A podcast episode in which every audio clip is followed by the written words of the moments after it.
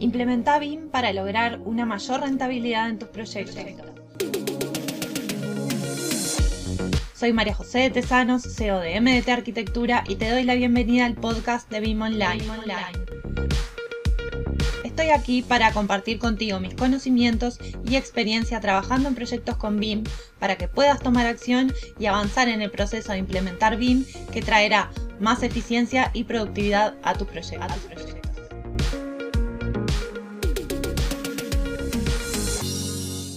Hola a todos, bienvenidos a este episodio bastante particular.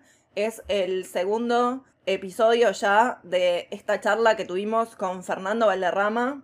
Puedes escuchar el episodio anterior, el episodio 80, con la primera parte de esta charla donde estuvimos hablando con él de la gestión de costos en la metodología BIM, de cómo generar una gestión de costos eficiente para un proyecto, qué cosas hay que tener en cuenta. Eso lo hablamos en la primera parte, también te cuento quién es Fernando Valderrama si no lo conoces. Y en esta segunda parte vamos a estar hablando, por ejemplo, de la importancia del trabajo colaborativo, de la importancia también de automatizar determinados procesos, de cómo hacer para que esos procesos sean automatizables y cómo eso hace mucho más eficiente los proyectos.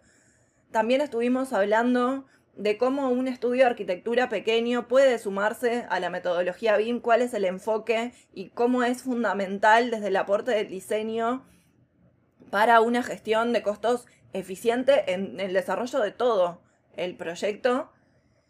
Y cómo una vez que hay acuerdos entonces entre distintas empresas, y él va a contar un caso muy particular al final, se puede trabajar intercambiando información se puede trabajar de forma colaborativa con el objetivo de lograr un proyecto mucho más real y mucho más fidedigno. Así que te dejo con, esta segunda parte de la charla. Espero que la disfrutes y espero que nos dejes en comentarios entonces qué te pareció y todas las dudas que puedan surgir también para que se las podamos trasladar y cómo, cómo moverse también para que llegue esa cultura, ¿no? Porque en realidad, por ejemplo, me ha tocado trabajar con o desarrollar eh, proyectos en BIM para estudios de arquitectura, en la parte de anteproyecto, donde eh, nos van pidiendo como el desarrollo del proyecto ejecutivo eh, y, y, el estudio como que logra visualizar a través del modelo BIM algunas omisiones en el diseño o algunas incongruencias o algunos eh, inconvenientes que se puedan presentar al momento de llegar a la obra, pero ese estudio de arquitectura te responde, no, pero en realidad eso que vos me estás mostrando yo ahora no lo puedo resolver porque me estoy encargando de generar tales piezas del proyecto, tal detalle, y en realidad justamente lo que, lo que me parece que pasa es que, es que se evidencia con el modelo BIM que existen determinados inconvenientes al momento de llegar a la obra, pero al seguirse trabajando de la misma forma, en realidad el problema se sigue llevando a la etapa de ejecución y, de, y del momento que se construye, ¿no? Claro, ahí hay que llegar a un compromiso eh, de los, digamos, de los intereses mutuos porque el, equipo de diseño bastante tiene con lo suyo, que es diseñar. Es un, es un problema muy complejo, que hasta ahora se ha hecho, digamos, relativamente bien. Y ahora tienen que insertarse más en el proceso. Es decir, el equipo de diseño entrega el estado final de un objeto. Y, y, con eso siempre nos hemos quedado satisfechos. Esto acabará siendo así, pero mm, digamos que no es su competencia básica ¿Cómo se llegará allí? Se supone que se llegará, porque diseñan un objeto que se supone que es construible, mientras que el BIM obliga a pensar un poco más en esa viabilidad, en qué orden voy a poner las instalaciones. Es decir, yo doy un objeto terminado y las instalaciones están puestas, pero no he pensado que tendrán que venir unos profesionales y vendrá uno primero y otro y otro después, ¿no? Eh, esa parte el equipo de diseño la tiene que asumir poco a poco y es bueno porque les va a dar más trabajo en el buen sentido, es decir, van a adquirir más posibilidades de hacer algo, cosa que es bueno en general en cualquier en cualquier sector.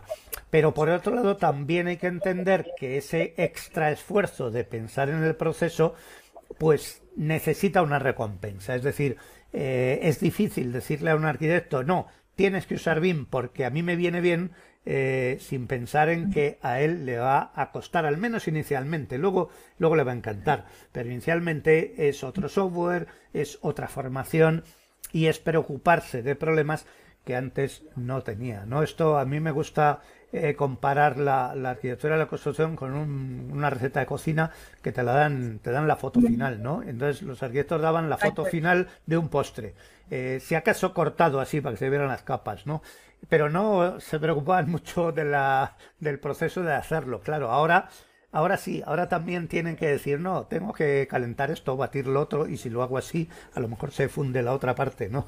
Y es, eh, hay que llegar a un, a un acercamiento de las, de las partes, ¿no?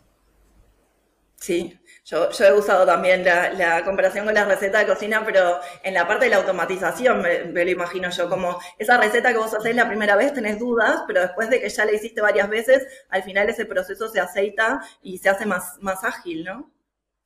Claro, eh, por eso al principio estos cambios eh, cuestan, pero una vez que se llega, eh, no solo al vino, una vez que uno empieza a usar cualquier herramienta digital, pues es muy difícil que vuelva al pasado, ¿no? O sea, por decirlo de otra forma, si mucha gente eh, tenía, por lo menos en España, allí no sé cómo es, los coches automáticos no gustaban, porque también, no sé, se les tenía cosa y tal, pero hoy día cada, mm. cuando tienes un coche automático que funciona bien, como es, ya, ya no quieres volver a cambiar marchas. Eh, eh, y eso mucha gente decía, no, es que eso no es conducir. Bueno, no es conducir, pero yo voy muy, muy a gusto. Facilita muchísimo. Claro. Y consume menos combustible consume menos, porque el coche automático es mucho mejor que yo seleccionando las marchas, ¿no? Pero bueno, es un cambio cultural. El coche automático en Estados Unidos eh, e-, era lo que tenía todo el mundo y en España no. Eh, cambios culturales, la tecnología estaba ahí, pero ahora ya, gracias al coche híbrido y al eléctrico, pues se ha impuesto y ya eso de poner primera, segunda, tercera, cuarta, quinta ya queda para el pequeño reducto, ¿no? Y qué alivio, ¿no? Qué alivio cuando se facilita ese proceso.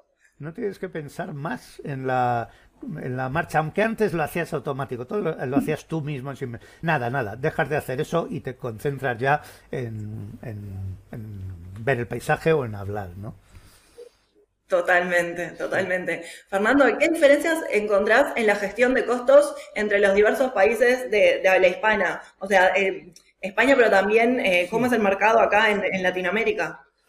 Sí, es interesante porque son dos eh, actitudes distintas. Eh, por razones histórico-legales. España es un país muy específico, muy curioso, porque por normativa los profesionales de diseño, arquitectos o ingenieros tienen que proporcionar el presupuesto de su proyecto.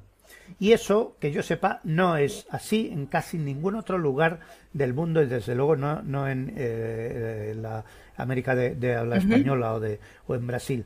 Es decir, aquí, al tener que hacer un presupuesto, eh, vamos a decir que no son tan profesionales del coste porque lo tienen que hacer todos. Entonces no son especialistas lo hacen, hay algunos profesionales que sí que son muy buenos, pero es, está muy repartida el conocimiento, ¿no? Eh, y, por lo tanto necesitan herramientas que se basan en los famosos análisis de precios unitarios, que en España se llaman precios descompuestos, eh, que vienen hechos, que les vienen hechos en colecciones y que utilizan como puros costes variables. Es decir, eh, una unidad de obra cero cuesta cero y 10 pues vale 10 por su precio unitario. Y no piensan en el proceso de implantación de instalaciones o de equipamiento, ¿no? Aunque también está el otro sector. Pero, eh, sin embargo, en los demás países en los que estamos en, en Latinoamérica, eh, es básicamente un proceso que lo llevan las constructoras, no los profesionales del diseño y está más profesionalizado, es decir, el conocimiento está más concentrado en profesionales y empresas que normalmente les interesan presupuestos mucho más acertados en el precio eh, y además entienden el proceso desde lo que los, em, los británicos llaman first, eh, primeros principios, es decir, no son precios apus eh, que multiplico de cero a la cantidad que sea, sino que yo pienso un proceso en el que tengo que llevar una maquinaria, en el que tengo que construir unas instalaciones, hacer una planta, y eso tiene un coste inicial fijo que no es cero, ¿no? Estoy entrando un poco en un tema técnico, pero es una diferencia interesante. Y la idea de la producción, por ejemplo, yo trabajo con un equipo que tiene una maquinaria de varias personas y ejecutan una cierta cantidad eh, diaria u horaria de lo que sea, de concreto lo que sea. Esa idea de equipo eh, en España no existe. En España eh, no hay tal cosa, sino que hay un precio descompuesto que es 0,025 horas de algo, 0,037 de otra cosa, y sí, sirve para calcular el coste, pero nadie podría imaginar qué hace ese grupo de gente durante un tiempo que no es eh, que no está relacionado uno con otro, ¿no? Eh, resumiendo, aquí el conocimiento del presupuesto está difundido en una grandísima masa de profesionales que utilizan herramientas entre comillas más simplificadas y gran cantidad de bases de precios y en otros entornos se hace a través de empresas constructoras que conocen mejor el proceso de, construcción y se preocupan más de la producción y de la coherencia de todo el, sistema. ¿no? Qué interesante, qué interesante. Y sabes que nosotros acá en Latinoamérica creo que es uno de los, de los grandes temas, ya lo sabrás, en realidad nos falta como o, hablamos mucho de que nos falta un, estándar de clasificación BIM, ¿no? Nosotros eh, miramos mucho, o particularmente también nosotros en el estudio, como tenemos muchos clientes en España, trabajamos mucho con el Google Class, pero en realidad sí que es cierto que, sentimos que hace falta como un sistema de clasificación BIM eh, adaptado, ¿no? Con, con, con, texto propio. Pero ¿tú crees que es posible tener un estándar de clasificación BIM que sea válido para todos? Bueno, yo, a ver, a mí me han gustado muchísimo siempre los estándares. Eh, y por lo tanto yo he buscado esta especie de santo grial desde hace muchos años descubriendo que, que descubriendo lo, pues que es imposible. ¿Por qué? Porque tan pronto como se hace un estándar hay alguien que no le gusta y quiere hacer otro mm. y quiere hacer otro y a veces me he basado en este pues da igual que te haya arrasado porque te ha salido distinto entonces después de tantos años pues ya eh, cada vez que aparece uno pues eh, yo digo jet a new standard of the week no o sea y este es el estándar de la de la semana y todos son con buena voluntad pero en el fondo cada uno es un gueto porque uno es el de mm. los ferrocarriles del País Vasco y otro es el de los ferrocarriles de la Comunidad Valenciana y otro es el de mm, así y cada cada cada uno pues es incompatible con el anterior. Mi conclusión es que hay que prepararse a un mundo multiestándar, lo cual eh, puede ser un poco incómodo, pero no lo es si desde el principio ya lo entendemos así. Puede ser que un determinado proyecto te lo exija. Eh, la empresa constructora le gusta la clasificación eh, de los base de datos de Brasil porque es la que utiliza para sus precios. Pero el cliente que resulta que es una multinacional, se lo exige en Master Format, porque lleva 40 años trabajando con Master Format. Pero el BIM Manager que hizo un Master se lo pide en Omniclass porque lo ha estudiado. Vale, eso va a ser lo normal y por lo tanto no nos tiene que dar miedo, eh, tenemos que convivir con eso tenemos que saber que cada vez que aparece un estándar, pues se crea, se crea un pequeño silo más, una isla más, y, y, sin embargo que el software y las herramientas, desde luego lo que nosotros planteamos, tienen que jugar en ese mundo y facilitarle la vida al usuario. Y nosotros lo hacemos con nuestro programa, tú trabajas con el cuadro de precios de mm, la Junta Extremadura, eh, a continuación eh, lo reclasificas con Google Class y a continuación lo reclasificas con OmniClass. Eh, requiere una cierta infraestructura, pero al final eso es lo que ese es el mundo que, vamos a tener. Te iba a preguntar eso, ¿cómo ustedes lograron, ¿no? A través del software poder compatibilizar como con las distintas estándares y las distintas licencias también para que sea adaptable a eso, ¿no? Pues porque desde el principio pensamos en una herramienta eh, que no estuviera atada a ninguna localización concreta. Es decir, para nosotros eh, las unidades de obra, los capítulos, los recursos, eh, en Presto es fundamental su codificación. Es decir, es el DNI o el DNA o la, firma que lleva cada recurso es un código, lo cual permite fácilmente transportarlos de un sitio a otro y reutilizarlos. Pero ese código que tienen lo pone el usuario como él quiera. Si lo, si lo vincula a una codificación, mejor. Pero si no, también le va a funcionar. Es completamente abierto. Entonces a veces nos dicen, ¿soportas, soportas eh, eh Clark? Sí. Y Masterform también. Y Uniforma también. Si es que nos da igual. Ahora, eso es en cuanto a la identificación de los conceptos. La agrupación de todo eso en estructuras de, EDT, de estructuras de desglose de tareas o WS, la agrupación de eso eh, no es única. El código sí, pero la agrupación es multifaceta. Es decir, una determinada unidad de obra puede llegar, llevar una colección de etiquetas. Y tengo mi etiqueta en mi etiqueta Master Format, mi etiqueta del cuadro de precios o de la clasificación de Chile y el programa para eso está la informática, para reclasificar el ordenador que hace ordenar, ordenar de una manera, ordenar de otra, y logramos que todos los ordenamientos sumen el mismo presupuesto, que es, eh, que es el objetivo, ¿no? Y luego deshacerlos. Es decir, yo lo reordeno por aquí, luego lo reordeno para allá, y luego por un tercero, y luego vuelvo al primero, ¿no? Por, por decir algo, eh, a nosotros nos gusta mucho trabajar con la clasificación nativa de IFC o de Revit. Es decir, cuando estamos en etapa de medir, cuantificar con el modelo, para nosotros la mejor clasificación es las categorías de Revit o las clases de IFC, porque es lo que nos facilita el intercambio, la actualización. Pero claro, eso no vale como sistema de entrega. Se podía usar, pero como no vale, pues le damos a la tecla y se reclasifica de otra manera, ¿no? Así que multisistemas, multi clasificación. Multiformato también, adaptable y accesible.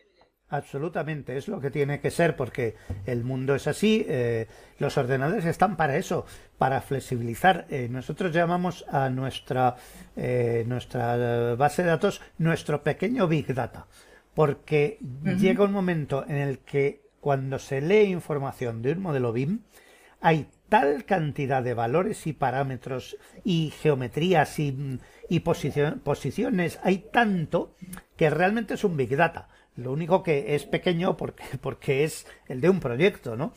Pero esa información está ahí para ser manipulada, filtrada, procesada de formas muy diferentes al antiguo esquema de una clasificación única.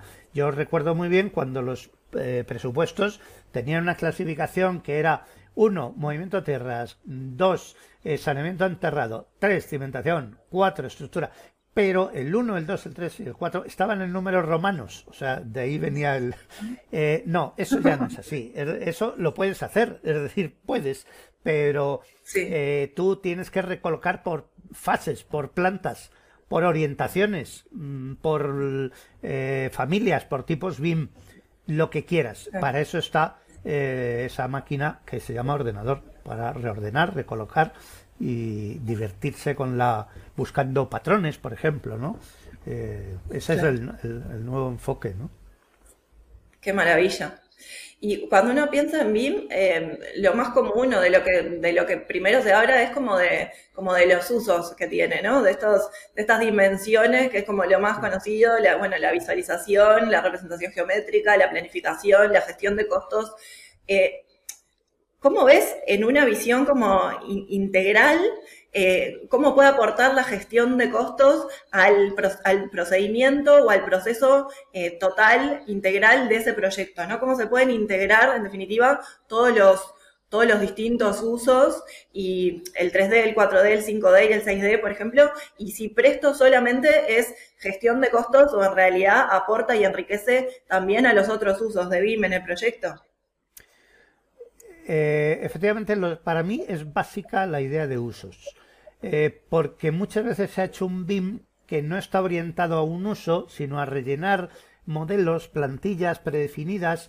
Eh, primero hay que tener claro el uso, y usos hay muchos, es decir, cada uso, como la gestión del coste, se subdivide en usos distintos. No es lo mismo la definición del proyecto a nivel 5D de coste que en la preparación de eso para ofertar, que la preparación para el seguimiento de obra y la facturación son usos eh, no son los mismos, ¿no? No digamos la planificación. Ahora, una vez dicho eso, creo que hoy se entiende también muy bien que no hay, o es muy difícil que haya o no puede haber, una herramienta que los haga todos.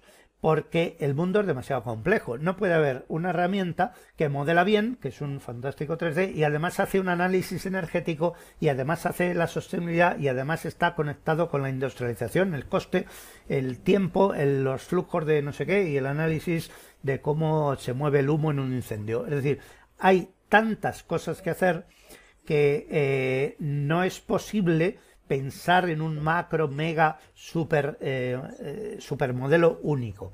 Lo que sí ocurre es que hay herramientas extraordinarias para integrar la información. Eh, es decir, gracias a la trazabilidad que ha surgido en el BIM, que antes no existía, cualquier pieza de información está vinculada a todas las demás, esté donde esté. Es decir, yo puedo tener un elemento en un modelo BIM y la fecha de inicio mm, de ejecución y final de ejecución de un diagrama de barras en un programa de planificación, pero están vinculadas a través de un sistema mágico que son los GIFs y por lo tanto eh, se puede trabajar en, esa herramienta de planificación, se puede trabajar en el modelo, pero nunca se perderá esa, esa conexión y siempre podré buscar la información. Y eso ocurre con todos los demás elementos. Por lo tanto, tú puedes ser bueno eh, haciendo el 5D. Nosotros somos buenos haciendo la gestión del coste. También nos gusta la gestión del tiempo y de hecho tenemos una buena planificación integrada. Eh, pero mm, hay otros sistemas de planificación y nosotros tenemos que permitir que el usuario utilice nuestro sistema de gestión de costes 5D con un sistema de planificación 4D que le guste más o le dé más rendimiento. Nosotros no, no modelamos, tenemos que soportar todos los modeladores y estar conectados con ellos. Es decir, la integración es absolutamente deseable, totalmente posible y hay mecanismos para que el usuario se diseñe el entorno en el que está a gusto, que es diferente si es una pequeña empresa, si es un pequeño estudio de arquitectura, si es una empresa muy grande y dependiendo de los eslabones de la cadena de valor que haga. No es lo mismo si construyes que si fabricas materiales, que si haces industrialización, que si solo pones los precios o que si haces, por ejemplo, un project manager. El, la panoplia de herramientas de un project manager es diferente eh, de la que tiene que tener pues un constructor o un equipo de, diseño. Pero lo ideal es saber que se pueden comunicar. Eh, yo te puedo dar la información y tú la continúas no eh, y ya no vale decir no te la doy no me la das porque no quieres pero pero me la puedes pero es necesaria totalmente ¿no?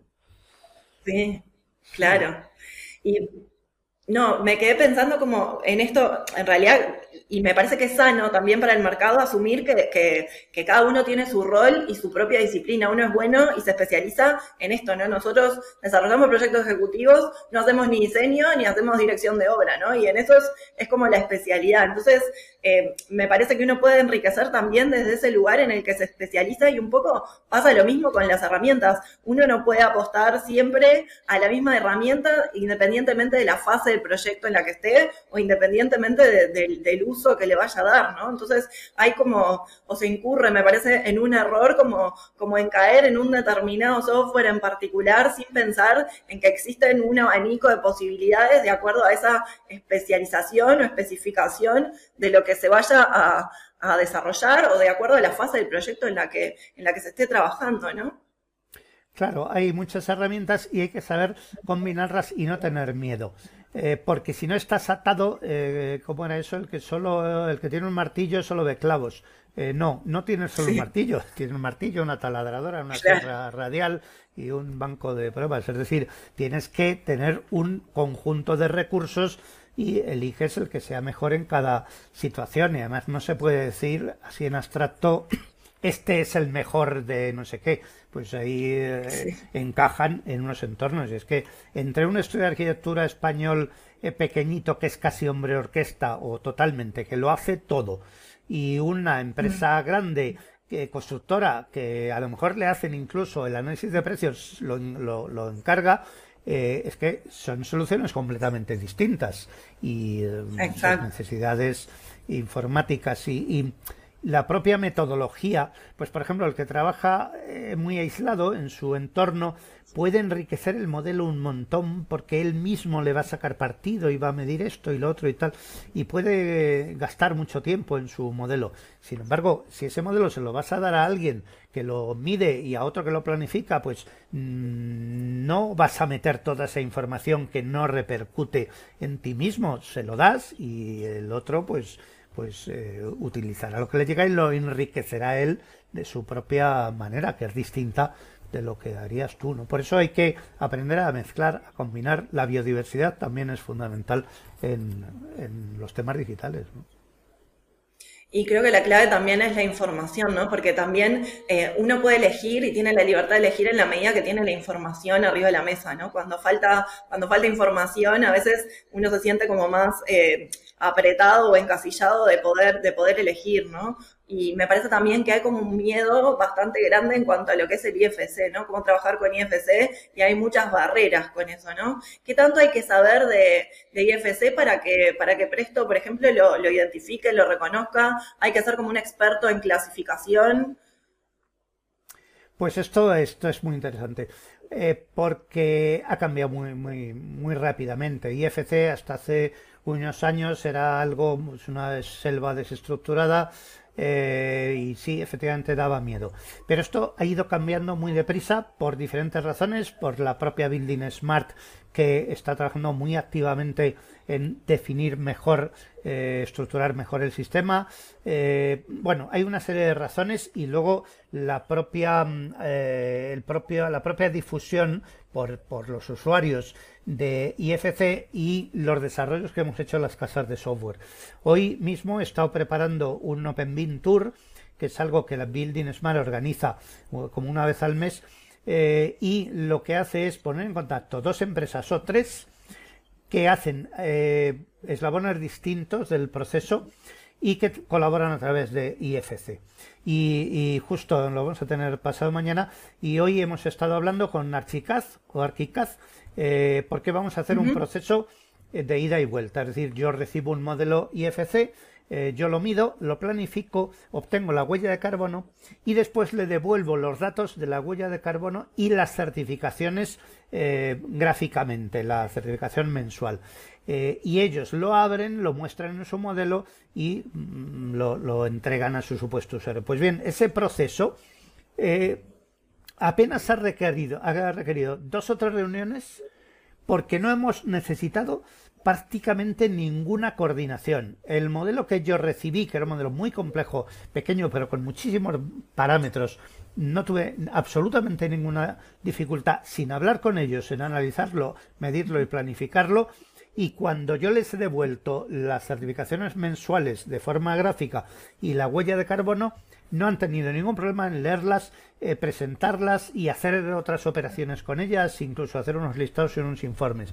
Es decir, no tiene que dar miedo, las herramientas están y además no hemos usado ningún sistema de clasificación previo, no nos hemos puesto de acuerdo, no hemos necesitado codificar, simplemente yo he recibido lo que había, evidentemente había mucha información y IFC tiene sus tipos, pero a partir de eso hemos gestionado eh, todo. Y no hemos necesitado tampoco utilizar mucho tiempo ni hacer reglas ni, ni nada. Es decir, hoy la tecnología esto lo permite. Y nos hemos quedado esta mañana ha sido muy ha sido muy agradable porque no habíamos tenido un contacto con Archicad desde hace muchísimos años y, hemos dicho, bueno, es que hemos hecho esto tan limpio que la gente va a pensar que detrás hemos estado trabajando muchas horas o no, simplemente Nada ha salido de forma natural. Hemos ajustado un par de cosas que teníamos, que, que a la primera no sabíamos bien cómo enviar algo y tal. Y ya está. O sea que es un mundo que ahora mismo me gusta mucho decir que es un mundo, podría decir maduro, pero me gusta más decir que es divertido.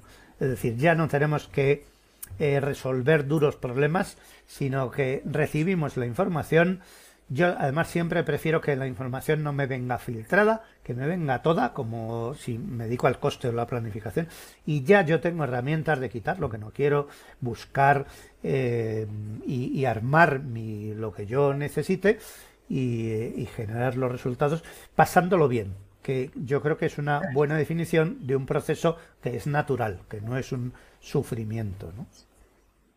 Y es clave para poder generar también ese intercambio de forma asertiva, ¿no? Ese intercambio de información que se genere en esos procesos también de forma amigable y, que sea posible, ¿no?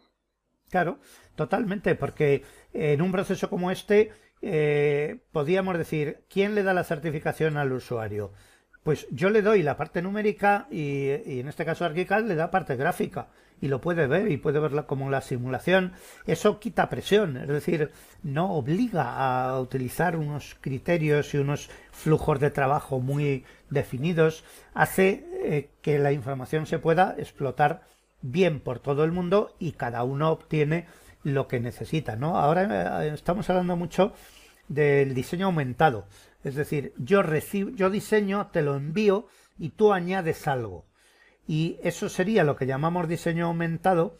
Y luego hay otro, otro modelo que es el diseño y diseño y diseño, en el cual yo envío una cosa, te la envío a ti, cambias o añades, me la devuelves y yo sigo trabajando, ¿no? Ese paso es mucho más complejo, pero en lo que es diseño aumentado, que me gusta mucho la terminología, eso funciona perfectamente. Es decir, a mí me dan el modelo, yo lo mido, se lo paso a otro, lo planifica, se lo pasa a otro, lo lleva a sincro o a donde quiera y, otro hace el análisis energético y eh, eso está, eso, eh, el que, vamos a decir, el que quiera hacerlo lo puede hacer lo puede hacer totalmente, ¿no? Al final es como el desafío de esta digitalización, que la información no solo que circule, sino que pueda ser reutilizada entre todos los actores eh, y, en las distintas fases del, proyecto, ¿no?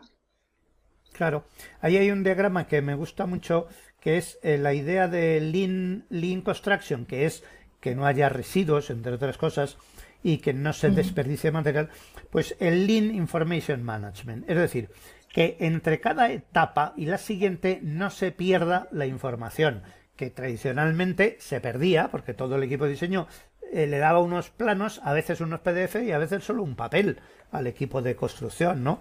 Bueno, y el equipo de construcción volvía a reconstruir la información y luego al promotor le daba lo menos posible y a los usuarios no les llegaba ni siquiera un plano de su casa, que eso compras un coche que vale 20.000 euros y te llega una cantidad de documentación que no te llega cuando compras una vivienda de 100.000, ¿no? Pues el, ese diagrama que es como de pico de, dientes de sierra, en el cual la información se acumula, se pierde, se acumula, se pierde, pues eso el, el BIM o la transformación digital eh, tiene que conseguir que sea una curva que siempre crece. La información se va añadiendo yo utilizo la que necesite y la que está allí, pues los planos de la estructura a lo mejor ya nadie los tiene que usar, pero a lo mejor dentro de 30 años sí los tiene que usar. Eh, eso, eso es una idea importante, que la información vaya creciendo y no se pierda cada vez, porque es más costoso reconstruir información que reconstruir una, un tabique que lo hemos tirado. Tal cual, me, me quedo con eso, ¿no? Que es mucho más costoso reconstruir, reconstruir información. Bueno, Fernando, muchísimas gracias. Se nos, se nos está terminando el tiempo. Realmente yo la pasé genial, le aprendí muchísimo, así que nada, agradecerte. Y bueno, para hacer la primera entrevista de este podcast, ¿vos cómo, cómo te sentiste? Bueno, la verdad es que es un medio que resulta muy cercano, eh, a pesar de estar a una inmensa distancia. Eh, es un medio cercano y cómodo y me he sentido fenomenal y como vamos, que estaré encantado de volver otro día, de hablar de otras cosas y de escuchar a otros que hagan esta misma podcast en el, en el futuro, que yo también soy muy escuchador de, de podcasts. Totalmente, es, es, tan necesario seguir difundiendo información y compartiendo, ¿no? Desde el lugar que cada uno puede y desde el lugar que, de, donde cada uno sabe, ¿no? Así que muchísimas gracias y por supuesto esperamos recibirte nuevamente por, por este podcast eh, a la brevedad. Muchísimas gracias. Gracias a vosotros, un saludo fuerte. Y hasta aquí el episodio de hoy. No te olvides de suscribirte para recibir más contenido de BIM. Te espero en el próximo episodio con más proyectos, más experiencias compartidas y mucho más BIM Online.